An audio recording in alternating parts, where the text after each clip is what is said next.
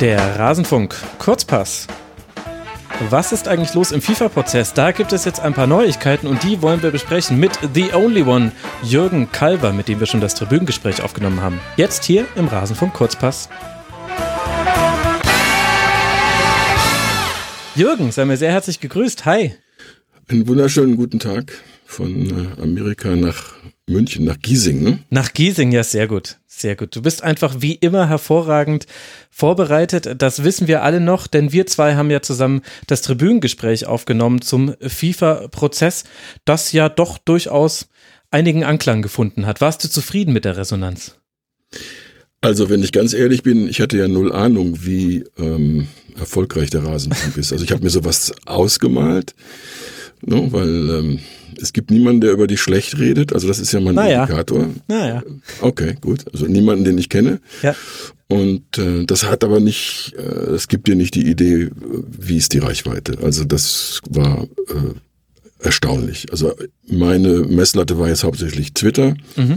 Um, und da kam das auch, glaube ich, sehr stark rüber. Und das auch noch in so, ja, in Phasen. Also es gab eben die frisch, äh, die frischen Hörer, die also immer am neuesten dran sind ja. und sich gemeldet haben. Und dann gab es so die mit Verzögerung arbeiten, die natürlich bei so einem irrelangen Projekt sich auch die Zeit gut zurechtlegen mhm. mussten, damit sie da durchkommen. Aber die dann eben mit Verspätung melden. Also ich habe es gehört und mh, also, ne, also die, der Grad der ähm, Zufriedenheit über die Art und Weise, wie wir beide das irgendwie ausbreiten konnten, das, das war schon eine Überraschung, weil ich sehe auch immer, dass das Thema schwierig ist. Also schwierig zu erklären, schwierig mhm. zu beschreiben und nicht so sehr. Ähm, aber auch, also ja, die, die Sportwelt ist voll von diesen Heroisierungsbemühungen und den eher unkritischen Ansätzen. Und auch das ist ja hier anders bei dem Thema. Man muss ja noch wirklich eine Haltung haben ja, die, ja, und die dann auch durch, äh, durch exerzieren. Und dass das auch, ja, dass es dafür ein starkes Interesse gibt, das war mir so nicht vertraut. Also da bin ich zu sehr auch in meiner eigenen Blase. Wenn ich das noch anfügen darf, ich arbeite ja nun äh, ständig auch für Publikationen wie die FAZ und die NZZ und, und den Deutschlandfunk, das Radio. Äh, und die Kollegen dort sind sehr offen für solche Themen und wir, ich kann da sehr viel machen. Aber das würde ich jetzt erstmal nicht verallgemeinern wollen. Ich habe da nicht so viel gutes ähm, Feedback, das bei mir ankommt. Ja, das freut mich sehr. Ich äh, war auch wie immer sehr angetan von den Hörerinnen und Hörern. Es gibt immer die zwei Fraktionen, du hast es ja schon genannt. Erstmal ist es immer Wahnsinn, wie schnell Leute die Folge nach Veröffentlichung weggehört haben. Manchmal auch äh, schneller als die Folge gedauert hat, da weiß man dann, ah, das ist jemand, der hört mit erhöhter Geschwindigkeit, gibt es ja viel im Podcast-Bereich. Ich konsumiere meine Podcasts inzwischen auch nur noch so. Und dann was ist denn so der, was die, was die, die, die Tempoquote? du, das hängt, das mache ich immer von den Sprechen abhängig. Es gibt äh, Podcasts, die höre ich tatsächlich auf zweifacher Geschwindigkeit. Das sind sehr langsame Sprecher. Und es gibt aber auch Podcasts, die höre ich auf 1,7 und englische Podcasts in der Regel auf 1,5. Okay, also ein guter Tipp für Leute, die sowas auch mal machen möchten. Ja, also kann schnell, ich sehr schnell hören. ja, man, mal sich die Zahlen merken. Man, man, muss sich, man muss sich ein bisschen dran gewöhnen. Und am Anfang war das auch gar nicht so meins, aber inzwischen ist es unglaublich, weil ich halt so schaffe, eine Masse an Podcasts wegzuhören, die ich sonst nie im Leben hören könnte. Und ähm, ja, es ist ein, ein Gefühl der Souveränität. Aber was ich ja eigentlich sagen wollte, ist äh, also wirklich toll, äh, wie schnell die Leute sind und genau das, was du gesagt hast, mit dass sich noch ein paar Wochen später auch noch mal welche über Twitter melden. Das freut mich auch immer, weil das ist ja auch der Sinn dieser Tribünengespräche. Deswegen haben wir da so unglaublich viel Zeit reingesteckt in die Vorbereitung und in das Aufnehmen. Und das wird auch noch jetzt in den kommenden Wochen und Monaten immer mal wieder so weitergehen. Also ich habe jetzt noch Leute, die mich auf zwei Jahre alte Sendungen ansprechen. Und das ist ein wirklich tolles Gefühl, weil das hat man auch Aber sonst sehr selten, finde ich. Entschuldigung, ja. Aber kannst du ein Geheimnis verraten und äh, sagen, was ist die Reichweite jetzt von diesem einen Tribünengespräch klar, gewesen? Klar.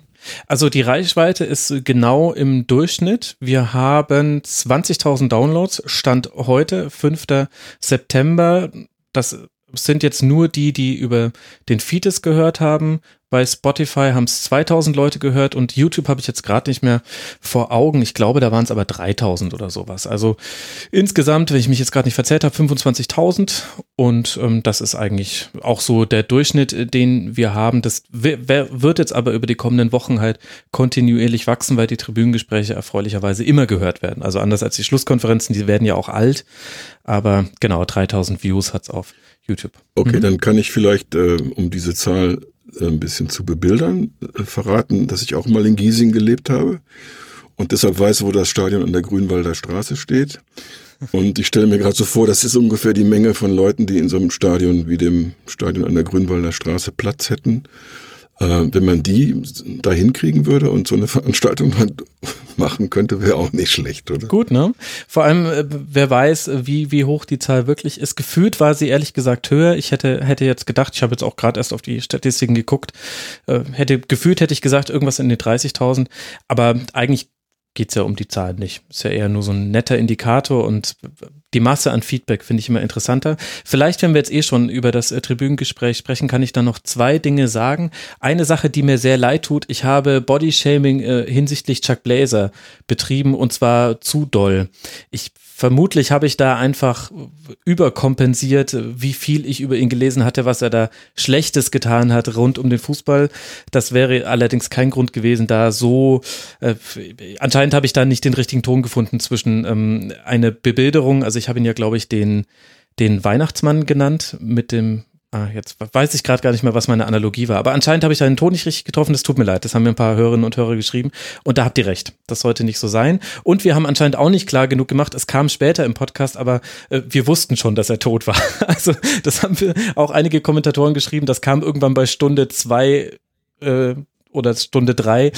Und wir haben es aber nicht am Anfang auch schon gesagt. Also das war uns auch beiden bewusst, dass er nicht mehr am Leben war, als wir aufgenommen haben. Das beides wollte ich noch kurz sagen. Ja, und wenn ich das dann hinzufügen darf, das ist, dass er gestorben ist, ähm, ist gar nicht unwichtig.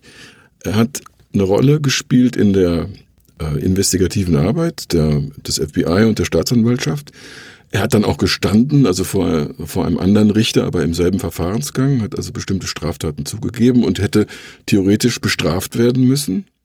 Teil 1, weil er gestorben ist, wurde er nicht bestraft. Ja. Teil 2, all das an Material, was er, äh, was durch seine Hilfe mit in diese Ermittlungen eingeführt werden konnte, konnte so nicht einfach in dem Prozess, äh, der im Dezember, November, Dezember stattgefunden hat, eingesetzt werden, weil das amerikanische Rechtsverständnis für Prozesse so ist, man braucht immer auch einen Menschen hinter irgendeinem Stück Papier mhm. äh, oder einem Tondokument. Äh, und wenn der dann nicht als Zeuge antreten kann, weil er eben nicht mehr lebt, dann fällt der auch aus. Das heißt, an einem frühen, zu einem frühen Zeitpunkt hatte man ein bisschen die Angst, dass also die Tatsache, dass er und ja auch schon äh, andere gestorben waren, äh, die äh, Situation der Ermittler schwächt im Prozess. Die, die Sorge war da. Das hat sich aber dann erledigt, weil die haben doch wirklich jede Menge andere ja. Zeugen und Materialien auftreiben können und dadurch wurden halt dann in diesem Fall die drei Angeklagten. Äh, zwei von ihnen wurden halt äh, in mehreren Fällen für schuldig befunden und nur einer wurde freigesprochen. Genau, da werden wir gleich noch ausführlicher drüber sprechen. Ist ein ganz wichtiges Thema. Alle Prozessbeobachter haben da somit die größte Sorge, dass die Behörden zu langsam arbeiten würden, eben weil jetzt schon mehrere Kronzeugen gestorben sind, verstorben sind.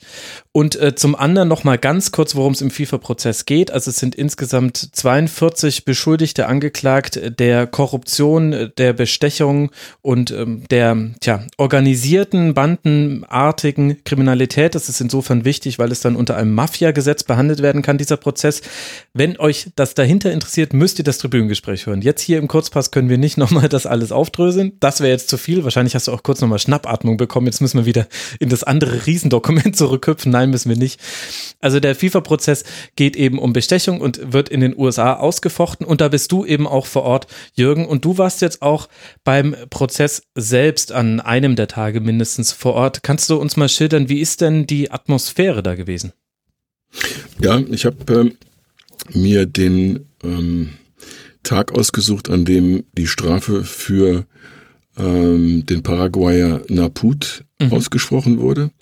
Äh, unter anderem auch aus rein, also arbeitstaktischen Gründen, wenn man äh, lange Tage in einem Gericht rumsitzt und am Ende doch nichts wirklich daraus machen kann für eine nachrichtliche journalistische Geschichte, dann tut einem auch ein bisschen die Zeit weh. Und hier wusste ich einfach, äh, wenn ich da jetzt hinfahre, früh morgens und äh, wichtig ist, dass ich einen Platz bekomme im Gerichtssaal, dann kann ich das alles verfolgen und dann habe ich auch nachher das Material, um etwas draus zu machen, äh, zu berichten. Und das habe ich dann auch getan. Deutschlandfunk ähm, noch am selben Tag, ähm, in der FAZ dann einen Tag später.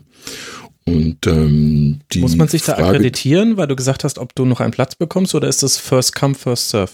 Genau, das ist es, oh ja. weil ähm, der Raum, also vielleicht fange ich mal da an, den zu beschreiben. Also wir reden erstmal von einem modernen Gerichtsgebäude, nicht so ein altes äh, Münchner Amtsgericht oder Landgericht, das im 150 Jahre auf dem Buckel hat. Sowas gibt's hier natürlich auch, aber ganz also verglast, modern und so weiter. Und auch die ähm, Sitzungssäle sehr, sehr modern gerade und hat äh, geradlinig, also fast quaderartig mit einer unglaublich hohen Decke, war, war völlig überrascht, aber kommt viel natürliches Licht rein. Ähm, die Technik ist da, Mikrofontechnik ähm, war nicht super, aber sehr hilfreich, weil sonst hätte man kaum jemanden richtig gut verstehen können. Sind die Räume da so groß? Also ja, Wie viele Leute sagen, passen da rein? Halbes Basketballfeld, so von der von der Grundfläche. Mhm. Ähm, in dem Fall eine Richterin, ähm, Pamela Chen, ähm, aber sonst würden wir vielleicht von Richter sprechen, ähm, relativ nah an der Wand auf der anderen Seite und die ähm, Zuschauerbänke eben auf der äh, Seite, wo der Eingang zum Raum ist allerdings nur so fünf Reihen und ähm, da passen rein, würde ich mal sagen, vielleicht 50 Leute, 55 Ach. Leute. Mhm. Und deshalb muss man schauen. Äh, zum Glück war jetzt aus äh, bestimmten Medien ähm, Gründen dieser Termin nicht mehr ganz so interessant, weil wir eine Woche vorher einen Termin hatten, bei dem die erste heftige Strafe ausgesprochen wurde und äh, das war ein Termin, zu dem ich es dann nicht geschafft habe, obwohl ich auch dorthin gehen wollte. Das war der Brasilianer Marin, Mhm. José Maria Marin, ähm, der vier Jahre bekommen hat.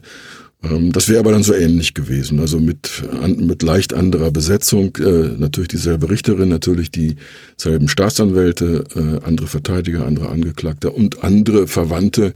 Äh, und zum Beispiel Naput hatte sehr, sehr viele direkte Verwandte mit im Saal. Mhm. Und zwar die Frau, äh, die einen deutschstämmigen Hintergrund hat, die auch selber eine Aussage noch gemacht hat. Ähm, die vier Kinder waren da mit ihren, ähm, das sind ältere Kinder mit den angeheirateten äh, mhm. Partnern und ähm, sicherlich auch noch der ein oder andere Freund, nicht einfach zu identifizieren. Die hatten nun keine paraguayanische Flagge mitgebracht oder sowas. Ähm, und die Journalisten, achso, dann war jemand von der FIFA da, äh, der hat sich auch nicht identifiziert. Ähm, es war jemand, äh, es war jemand vom CONCACAF da, es war jemand von CONMEBOL da. Mhm, also, also die Organisation. Konföderation. Ja, mhm. Entschuldigung, ja genau. Die also als sogenannte Opfer dieser ganzen Straftaten sich äh, nun gerieren. Die hatten nun jemanden geschickt. Äh, Gianni Infantino, der am Tag vorher bei Trump gewesen ist, war nicht da. Ich habe auch nicht damit gerechnet, dass er kommt. Aber es wäre natürlich witzig gewesen, ne, dass mhm. sich jemand als der Sachwalter von solchen wichtigen Dingen vielleicht in irgendeiner Weise persönlich ähm, zeigt. Ähm, das war nicht der Fall. Eine Gruppe von Journalisten, vielleicht zehn, vielleicht zwölf, ähm, stark hm, südamerikanisch, lateinamerikanisch ähm, geprägt. Ich habe nicht mit allen gesprochen, nur mit ein paar. Und die hatten alle auch Erfahrung mit dem Stoff. Die waren jetzt nicht einfach nur so mal reingeschneit, die kannten sich aus. Mhm. Aber und, es ähm, bildet das auch so ein hm. bisschen ab, wie in den Medien über diesen Prozess berichtet wird. Also er ist ja dadurch, dass er US-basiert ist, wird wahrscheinlich das US-amerikanische Interesse groß sein und dadurch, dass die Beteiligten jetzt aus den äh, Konföderationen Südamerikas kommen und äh, zum Teil Lateinamerikas, kommt dann eben da auch daher ein Fokus. Aber wie würdest du die, die Berichterstattung über diesen Prozess beschreiben. Ist das ein großes Thema? Würdest du jetzt sagen, die Journalistenzahl, die du da vor Ort gefunden hast, ist eine hohe oder ist eine normale oder ist es vielleicht auch gar nicht mehr so das große Thema?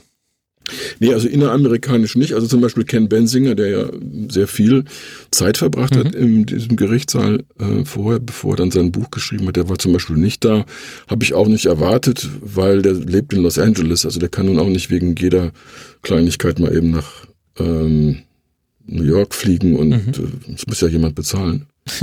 äh, das ist dann, wir reden hier in so einer Phase davon, dass wir halt mehrere Nachrichtenagenturen da haben, also AFP ist da, also Agence France Presse und AP, Associated Press ist da und so. Und damit kriegt es natürlich auch dann so das, Me das Megafon, den Megafon-Effekt in den Rest der Welt hinaus. Und dann je nachdem, wer so ähm, ja, sich für sowas interessiert. Und da ist deutlich gewesen, auch schon vorher, nur habe ich das dann mehr aus der Ferne über YouTube und so konsumiert, war völlig klar, dass also aus den Ländern, aus denen diese Leute kommen, natürlich ein äh, eingebautes Interesse da ist. Und äh, wie man dann sieht, in New York ist es auch normaler. Äh, viele Medien haben Mitarbeiter, freie Mitarbeiter, feste Mitarbeiter in New York sowieso für alles Mögliche. Und wenn dann eben so ein Termin ansteht, dann ja, wird jemand halt gefragt, kannst du nicht das, das äh, covern und dahin gehen.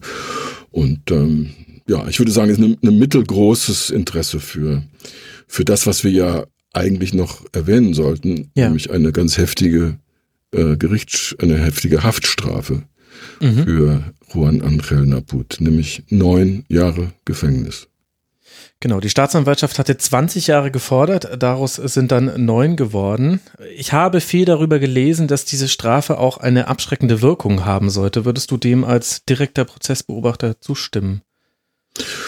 Naja, also wie bei so vielen Dingen im Leben, äh, wenn man nicht erwischt wird, äh, wird man auch nicht bestraft. Und viele Menschen, die etwas tun, was ähm, nicht erlaubt ist oder was verboten ist, werden sich vor allen Dingen immer mit der Frage beschäftigen, okay, wie kann ich das ähm, so tun, dass es niemand merkt? Ähm, und ich glaube, das ist am Ende das äh, Kernproblem ja, dass man eben in diesen Organisationen nach wie vor unheimlich viel verschleiern kann und unheimlich rumdeichseln kann. ja. Und dazu kommt noch was ganz anderes, wenn ich mal kurz überleiten darf. Das Mysterium dieses einen Verfahrens gegen Naput ist nicht gelöst worden. Juan Angel Naput ist einer der reichsten Männer in Paraguay.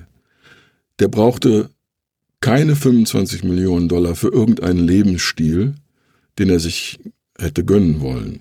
Der hatte also keine klassische finanzielle äh, oder finanziell geprägte Motivationslage.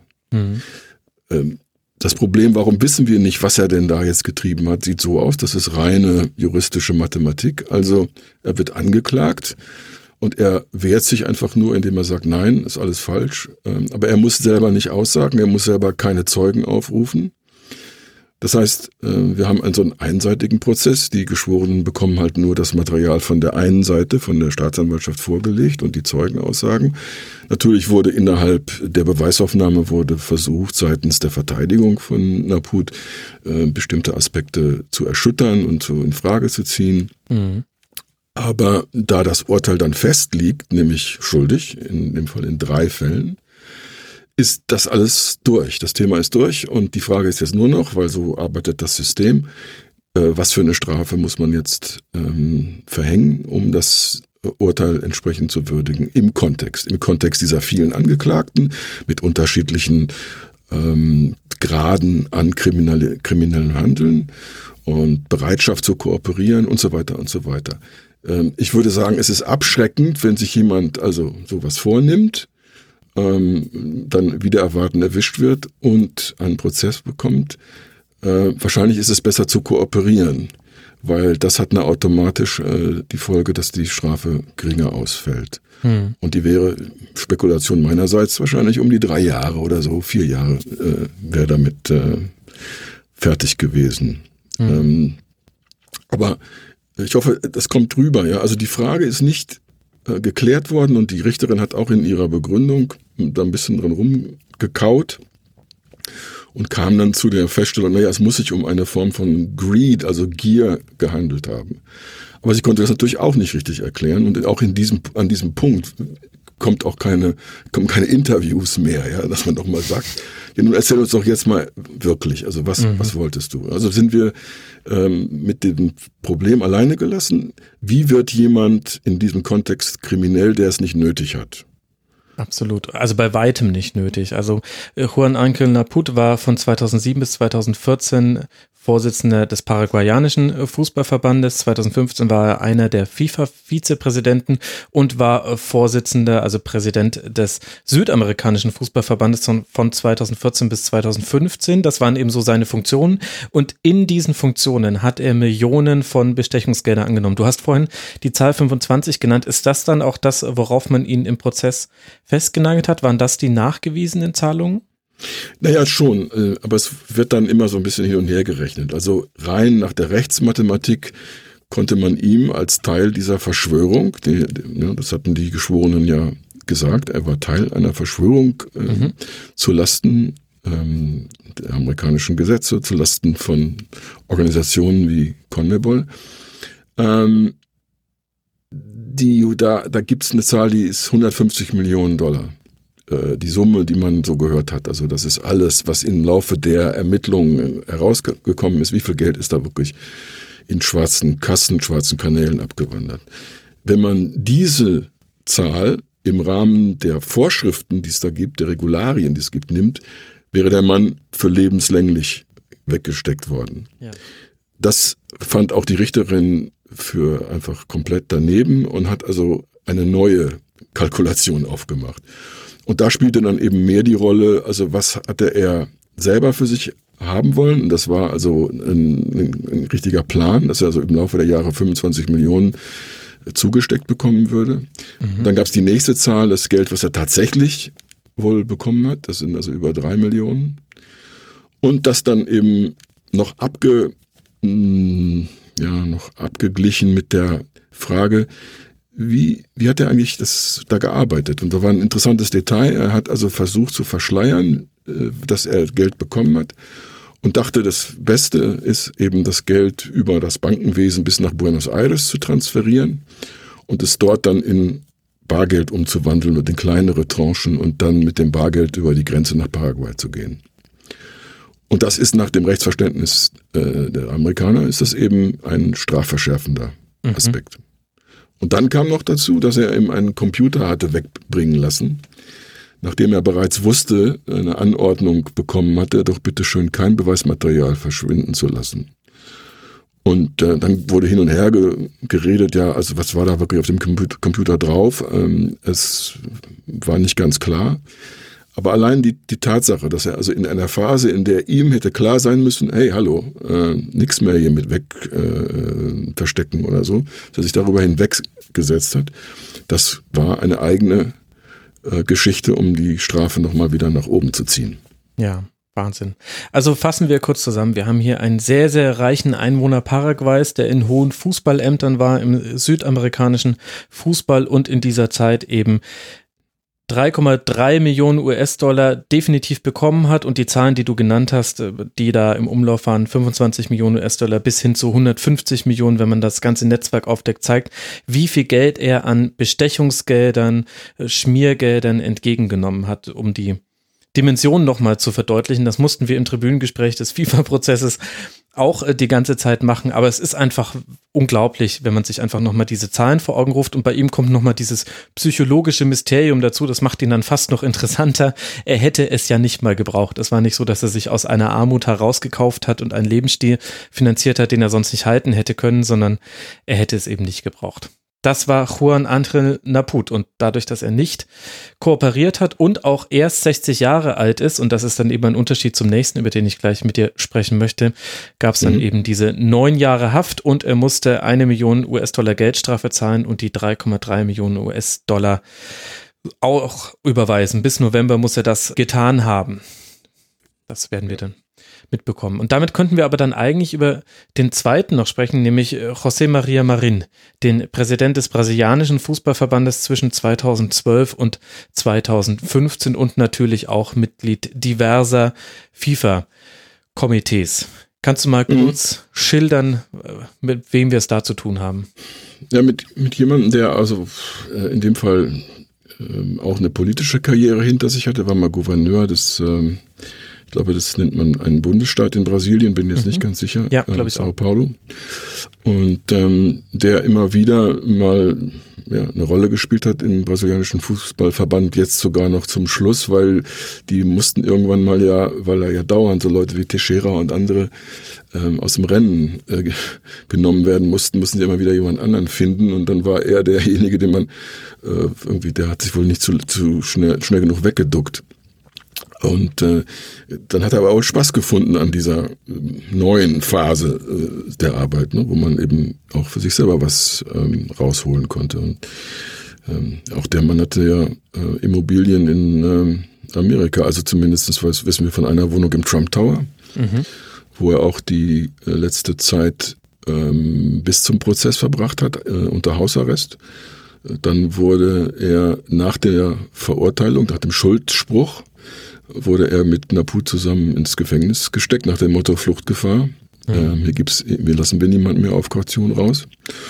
Und äh, es wurde ihm insgesamt eben etwas weniger äh, kriminelles Verhalten, also in der Abwägung, das ist ja äh, immer nicht ganz einfach, aber äh, die Richterin hat ihm also etwas weniger zugebilligt und als ganz großen Pluspunkt sein Alter Mhm. Ähm, also jemanden mit 86 dann so lange wegzuschließen, das findet man in Amerika, wo man ja doch für sehr für drakonische Strafen ist, das findet man dann da auch nicht korrekt. Mhm. Also äh, zehn Jahre hatte die Staatsanwaltschaft gefordert, da wäre er dann genau. mit 96 wieder rausgekommen, wenn das denn genau. würde. Ja. Nun muss man vielleicht noch eines dazu sagen, hm, beide werden äh, Berufung einlegen und versuchen da noch was rauszuholen. Das ändert erstmal nichts an den Gegebenheiten. Also ne, jetzt sind sie beide verurteilt, das heißt, sie sind auch nicht mehr in U-Haft, was auch nicht so schick ist im Vergleich zu normaler Strafhaft. Ähm, aber jetzt sind sie wirklich die, ja, die Marionetten in einer Organisation, nämlich der, der Bundesgefängnisverwaltung. Mhm. Ähm, die sie auch dahin stecken kann, wo sie, wo sie wollen, die auch, also es gibt unterschiedlich schwere Formen der Gefängnisse mit äh, ja, wo auch die Besucher leichter ähm, mal reinkommen oder so. Äh, das wird alles, es ist aber alles jetzt quasi in, das liegt alles in den Händen dieser Verwaltung.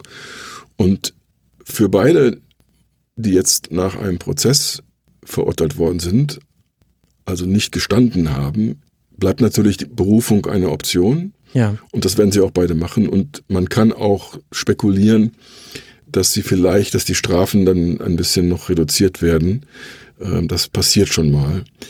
Ähm, aber die, ähm, die Rechts, äh, die, so, die Rechtsanwälte, aber auch die Richterin, die haben solche Dinge immer im Auge. Die wissen ganz genau, wie sie sich verhalten müssen in einem Prozess, damit Dinge nicht ohne weiteres in der Berufungsinstanz äh, komplett neu aufgeribbelt werden. Also mhm. man versucht eher sowas, wie es auch in Deutschland ähm, üblich ist, zumindest in Strafverfahren, wo es die sogenannte Revision gibt, da wird nur darüber äh, verhandelt in der nächsten Instanz, ob irgendwas falsch gelaufen ist in dem Verfahren. Und es wird nicht nochmal das Verfahren völlig neu auf, aufgegriffen. Das ist hier anders. Es wird hier wahrscheinlich, es sei denn, die Berufungsgerichtsinstanz lehnt es einfach ab und sagt, ähm, danke, ich, hab, ich sehe hier keine Gründe, ähm, wird das komplett nochmal neu aufgreifen können. Das heißt, es kann sein, dass wir alle nochmal Viele äh, Kurzpässe noch mit dir, was? Hm, ich denke, wir haben ja dann eigentlich alles erzählt, also bis auf die, was immer da rauskommt. Und ähm, das heißt nur, dass wir noch mehr, noch länger mit diesem Kram zu tun haben, als wir es eh schon haben. Und wir haben ja beim Tribünengespräch auch schon darüber gesprochen. Wir kommen ja jetzt in diese Phase, wo die übrigen äh, Angeklagten, die sich für schuldig erklärt haben, jetzt mit Strafen bedacht werden. Und äh, es wird interessant sein, wir haben jetzt so ein Gerüst im Grunde dafür, wie, wie, wie, wie werden äh, Straftaten bewertet. Also niemand von denen, die jetzt an die Reihe kommt, wird äh, auch nur annähernd so viele Jahre verknackt, auf annähernd so viele Jahre verknackt wie Naput. Das wird sich jetzt alles in dem Bereich, würde ich mal schätzen, zwischen drei und maximal fünf Jahren oder so abspielen. Selbst wenn man Jack Warner habhaft würde? Ja, das muss man komplett rausnehmen. Wenn man ihn hätte, mhm. dann ist die nächste Frage, kooperiert er? Ja. Oder setzt er sich auch dahin und sagt, pff, ihr, ihr seid dran, ich habe keinen Bock. Ähm, ja, dann, dann kommt das, ähm, Das, das, ist, das kann ein Faktor sein. Wenn er kooperiert, wird er vermutlich ähm, genauso behandelt wie die anderen Geständigen. Und ähm, jemand wie Jeffrey Webb ist so ein bisschen, das habe ich jetzt auch erst besser verstanden als in den ersten, in der ersten Phase der ganzen Geschichte. Jeffrey Webb ist ja jemand, der äh, schon Warner kannte, bevor äh, er sein Nachfolger wurde, mhm. und der als Reformer angetreten ist und der so tat, als würde er jetzt alles aufräumen und alles wird, wird besser und sauber. Er hat eine das große also, Show gefahren. Blatter, Blatter hat ihn ja schon als seinen potenziellen Nachfolger versucht zu positionieren, kurz bevor dann alles aufflog. Aber auch dieses Verhalten ja, gegenüber jetzt, sagen wir mal, der internen ähm, Situation innerhalb der Fußballorganisation mhm. wird ihm als extra schlecht angerechnet werden, weil er hat diesen Betrugs, diesen Betrugsaspekt, ja, er hat das noch raffinierter äh, vorangetrieben als vielleicht einer, der irgendwie so da reingetappert ist und gesagt hat, okay, ja, ihr habt zu viel Geld, okay, ja. dann gibt mir mal was. Also das, äh, ich glaube, Web ist im Moment so die nächste Hausnummer. Ja. Ähm, da wird auch dauernd verschoben, wann der dran ist mit seiner Strafe. Ich weiß nicht, ob der noch hofft, dass er sich was ähm, günstiger was rausholen kann. Ne? Hm. Ähm, also warte mal, ich gucke mal gerade nach. Auf der Liste ist er jetzt dran für den 7. März 2019 und der hätte schon eine Strafe haben können, denn den ersten Termin, der war schon für 2017 mhm. mal angesetzt. Das ist also jetzt dauernd verschoben worden. März, 7. März 2019. Und ich spekuliere jetzt nur, ich weiß es nicht, weil keiner redet mit mir darüber. Vielleicht steckt darin noch dieses Ding, dass sie hoffen, dass sie Warner ausgeliefert bekommen bis da, bis dahin und dass sie dann durch äh, ja, durch Webs Aussagen Warner besser nageln können. Mhm. Äh, und das Web dann sich dadurch mehr äh, Bonuspunkte äh, erwirtschaften kann. Aber spekuliere nur. Ja, also ganz kurz äh, noch zur Einordnung. Jack Warner ist, war der Präsident des äh, CONCACAF. Das ist äh, der äh, Verband, in dem unter anderem sein Heimatland Trinidad and Tobago mit dabei ist, wo er jetzt auch immer noch ist und sich einer Auslieferung verweigert. Er war auch dort mal Minister und gilt so ein bisschen als der ähm, Korruptionsarchitekt neben anderen großen Namen, dem man bisher nichts nachweisen kann. Also wir haben auch über den Bezug zu Blatter im Tribünengespräch ausführlich gesprochen. Jeffrey Webb ist dann sein Nachfolger, der mit großen Ambitionen gestartet ist und ebenso großen Partys. Und dann kam heraus, er war sogar noch gieriger als Jack Warner himself. Das heißt, das sind die beiden Personen, über, um die es hier geht. Also José María Marín vier Jahre Gefängnis bekommen, unter anderem wegen seines Alters und weil er kooperiert hat. Nichtsdestotrotz. Nee, nee, nee, er hat nicht ko kooperiert. Stimmt, also, er hat auch nicht kooperiert. Stimmt, hast nein, recht. Nein, er und Naput ähm, waren eben äh, zwei, die, die zwei einzigen, die wirklich ähm, im Rahmen eines normalen Prozesses dann für schuldig befunden wurden. Die also äh, dem Staat einen irren Aufwand mit mhm. äh, aufgebürdet haben, um sie überführen zu können. Wobei man sich darüber nicht beschweren sollte.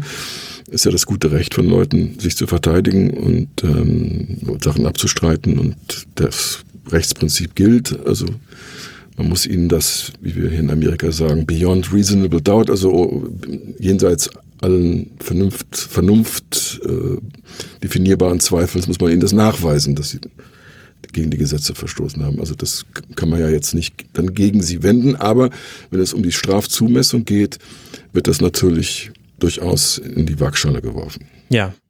Die Richterin nannte ihn und seine Mitverschwore The Very Cancer on the Sport, also den Krebs des Sportes, den sie angeblich liebten. Das ist die direkte deutsche Übersetzung dessen, was sie da gesagt hat.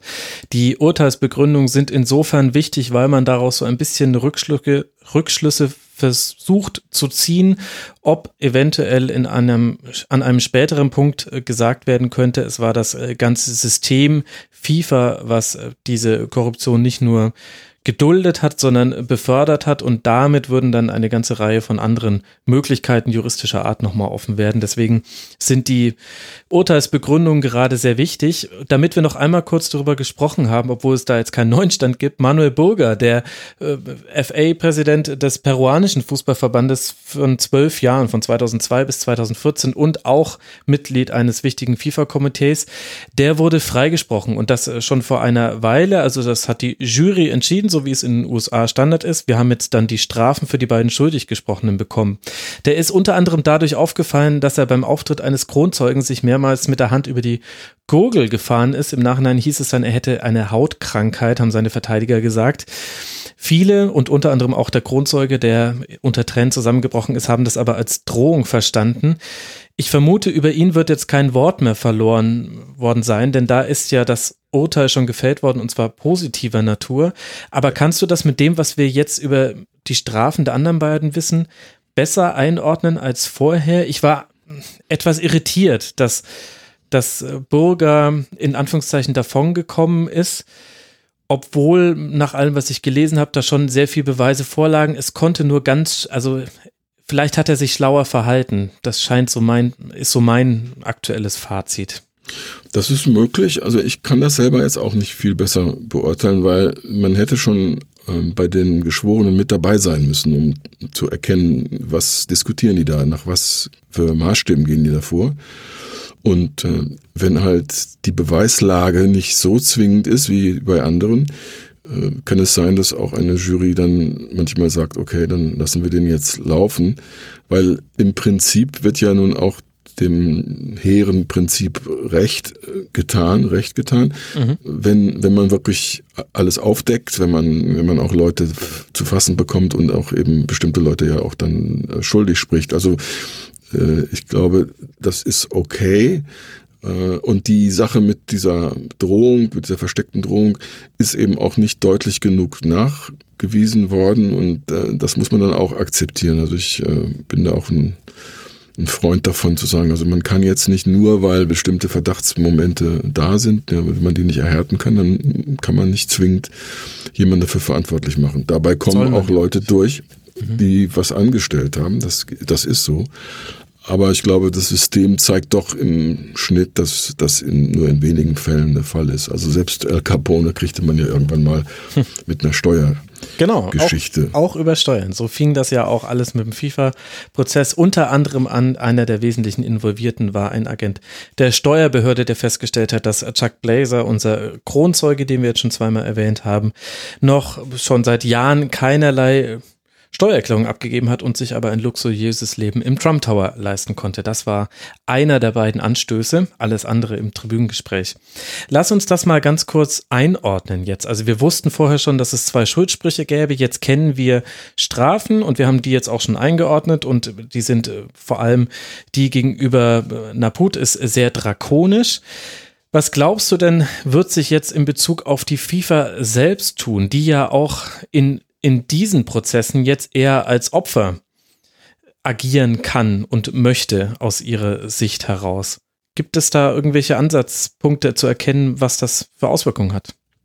Also ich glaube, dass ähm, die, die FIFA selbst Schwierigkeiten haben dürfte, das durchzusetzen, dass sie, was diesen Komplex angeht, mit diesen Beteiligten und diesen Geschäften, äh, da ist die bei Veranstaltungen wie der Copa America oder, oder äh, Copa äh, Libertadores oder so, da ist die FIFA ja nicht wirklich involviert. Das heißt, mhm. da wurden andere Organisationen, sprich Konföderationen geschädigt und natürlich hätten die einen Anspruch darauf, auf die Schadensersatzsummen. Ähm, trotzdem ist natürlich die FIFA immer bereit, sich da irgendwie ähm, zu inszenieren und so zu tun, als hätte sie da ähm, ja, darunter gelitten. Wobei die FIFA oder die Gremien der FIFA und die Leute im Rahmen dieser Organisationsstruktur FIFA ähm, ja, alles getan haben, um nicht erwischt zu werden. Und ähm, die haben sich dann auch eben am Rande von FIFA Terminen getroffen, also die Sachen, die rund um Grundona mhm. gelaufen sind. Jemand, dessen Namen wir jetzt nicht groß erklären müssen, aber ein ehemaliger argentinischer äh, Funktionär, der nun auch schon länger tot ist und ähm, der als Chef der Finanzkommission unglaublich viel Einfluss hatte darauf, was da gelaufen ist und sich die Taschen voll gemacht hat. Das lief alles unter dem, also diese Leute waren mächtig, weil sie in der FIFA-Ebene, Exekutivkomitee, wie das damals hieß, oder in den Kommissionen eine Rolle gespielt haben, weil sie in Ethikkommissionen saßen, in denen sie alles Mögliche plattbügeln konnten. Da ist die FIFA durchaus als Plattform oder als, als ähm, Player spielt die eine Rolle, aber nicht unbedingt als geschädigt, weil die FIFA richtet ja gerade mal Fußball-Weltmeisterschaften aus. Und diese Veranstaltungen, dazu gibt es bisher aus, zumindest aus dem Material, das wir kennen, gibt es keine Hinweise darauf, dass die zum Beispiel die äh, Fernsehverträge äh, bezogen auf Weltmeisterschaften, mhm. dass die irgendwie verschoben worden sind. Wir wissen über Bestechungsversuche äh, in Sachen Ausrichtung von WM. Aber ja. das ist auch ein Thema, das ja hier nicht mit abgehandelt wird. Also es wird interessant sein zu sehen, hat die FIFA selber irgendetwas aufzubieten, um zu sagen, wir brauchen Millionen aus dem Topf. Oder wird die FIFA vielleicht von Frau Chen, von äh, Pamela Chen zurückgepfiffen? Der Richterin. Mhm äh, weil äh, Colinas Erben noch nicht im, ne, noch nicht so weit sind, das, das äh, zu machen. Das könnten die ja die FIFA zurückpfeifen. Ja, die würden das auch mit einer ordentlichen Vehemenz tun. Es gibt noch einen Nebenstrang, der mit dem Prozess nichts zu tun hat, aber ich glaube verdeutlicht, wie die Uhren in der Schweiz in der FIFA-Zentrale ticken. Es gibt nämlich einen neuen FIFA-Ethik-Code, auf den wurde äh, Ethik-Kodex, auf den wurde lange gewartet und ich fasse mal so drei wichtige Dinge daraus zusammen. Das Wort Korruption kommt nicht mehr vor.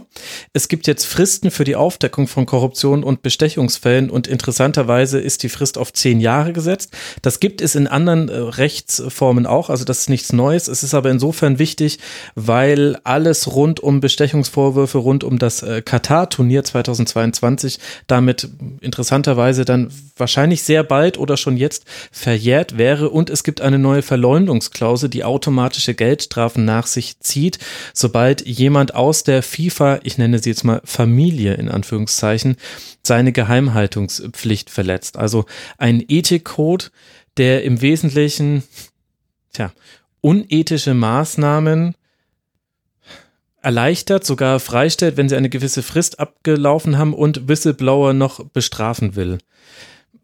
Das ging mir fast ein bisschen unter in der Berichterstattung, zumindest hier in Deutschland. Das war Mitte August kam der raus.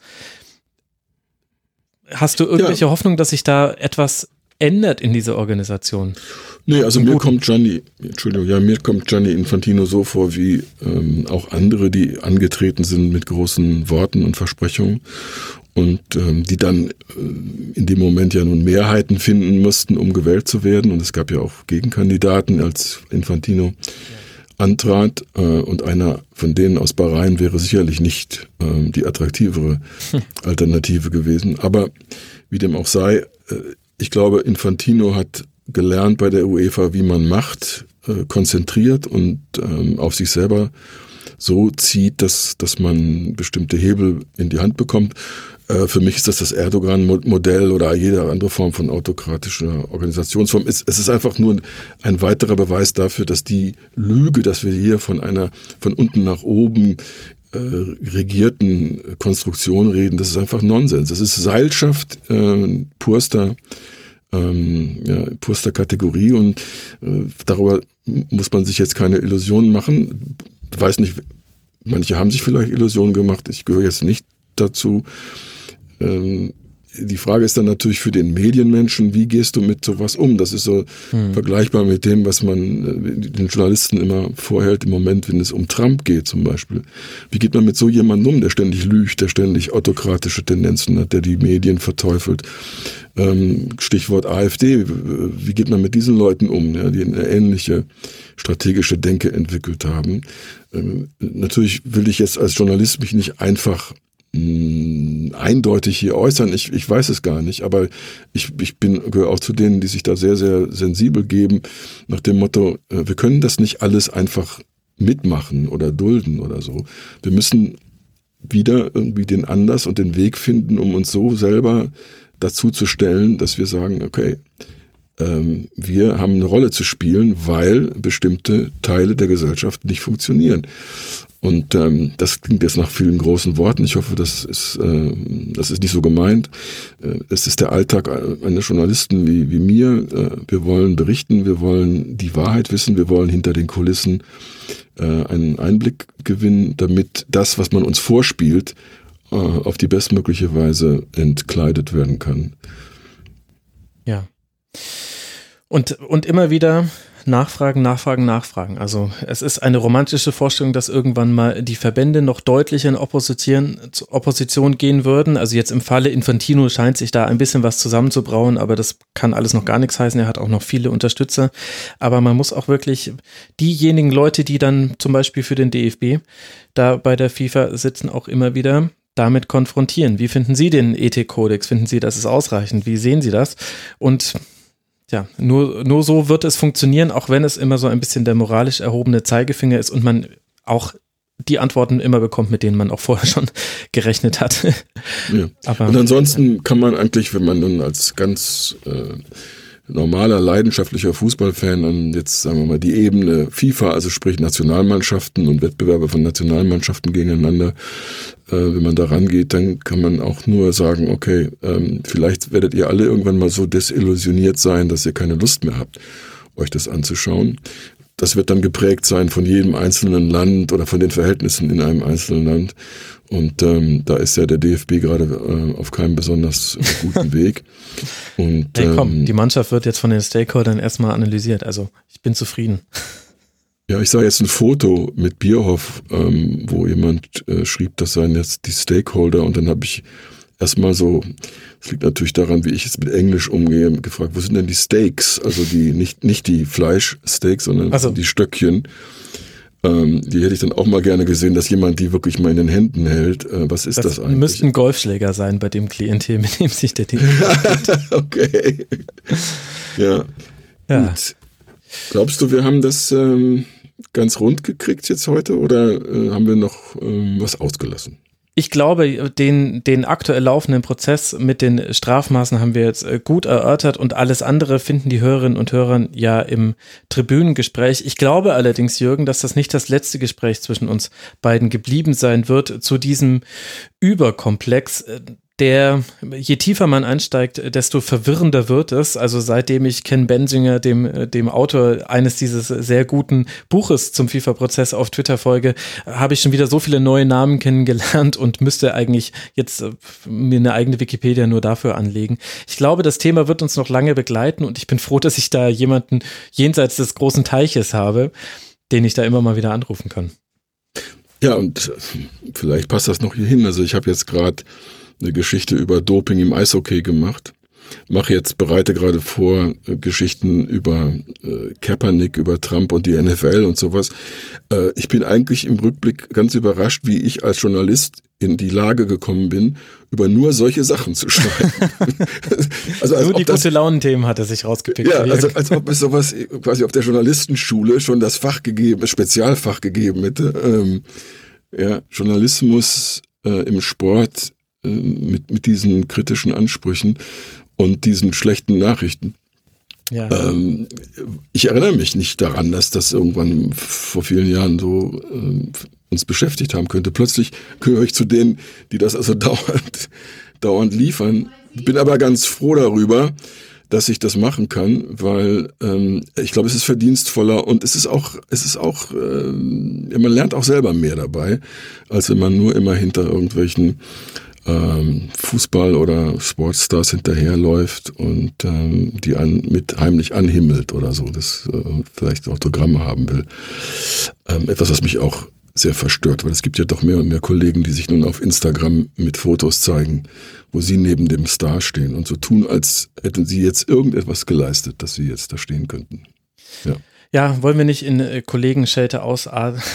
da hatten wir schon einen Exkurs, das weiß ich noch, glaube ich, nach anderthalb Stunden im Tribünengespräch, als wir noch bei einem von vier Gliederungspunkten waren, sagtest du, erlaube mir diesen kurzen Einschub und dann haben wir eine halbe Stunde, glaube ich, über dieses Thema diskutiert. Aber weißt du, es äh, ist eine Frage des äh, Geistes. Ich finde es auch einfach spannender, mir über die Fragen Gedanken zu machen, die ich auf die nicht so häufig gestellt werden und deren Antworten ich nicht so erwartbar finde. Und äh, so tickst du wahrscheinlich auch. Und deswegen danke ich dir sehr herzlich, dass du auch heute dir wieder die Zeit genommen hast. Jürgen Kalver at American Arena auf Twitter. Möge er noch viele weite Twitter-Follower durch diesen Kurzpass bekommen. Mal gucken, ob das nochmal ein anderes Klientel ist. Äh, danke dir, Jürgen, dass du dir mal wieder Zeit genommen hast. Nein, ich danke dir und danke für deine Arbeit, weil äh, ich weiß, dass du sehr viel ich reinsteckst. doch, doch, ich, es, es gilt. Okay. es, es, es, es muss gesagt werden, wenigstens in einer ja, Dankeschön. moderaten Dosis. Ja, also jetzt, ja du hast es schon im Tribünengespräch. auch noch klatschen. Nein, nein, nein, nein, nein. Danke, danke, danke. Und ich, und ich bekomme ja auch äh, genügend äh, Komplimente dafür und auch, es gibt ganz viele Rasenfunk-Supporterinnen und Supporter. Das heißt, finanziell scheint der Rasenfunk seit der WM auf einem sehr, sehr guten Weg zu sein. Und das ist ja alles, was ich möchte. Und dann ist es aber auch nicht mehr hier pure Selbstlosigkeit, sich in Themen reinzuwirken. Jetzt ist es einfach mein Job, meine Aufgabe. Danke dir, Jürgen. Danke euch, lieben Hörerinnen und Hörern, für eure Aufmerksamkeit. Lasst uns wie immer gerne Feedback da. Ihr habt gehört, wie sehr es uns freut im Forum unter mitmachen.rasen.de und natürlich auf Twitter. Da bin ich der G-Netzer und Jürgen ist als at American Arena unterwegs. Und dann hören wir uns wieder in der nächsten Schlusskonferenz, dem nächsten Tribünengespräch oder dem nächsten Kurzpass hier im Rasenfunk. Wenn ihr uns unterstützen wollt, rasenfunk.de slash unterstützen. Danke euch. Bis bald mal wieder. Macht's gut. Ciao.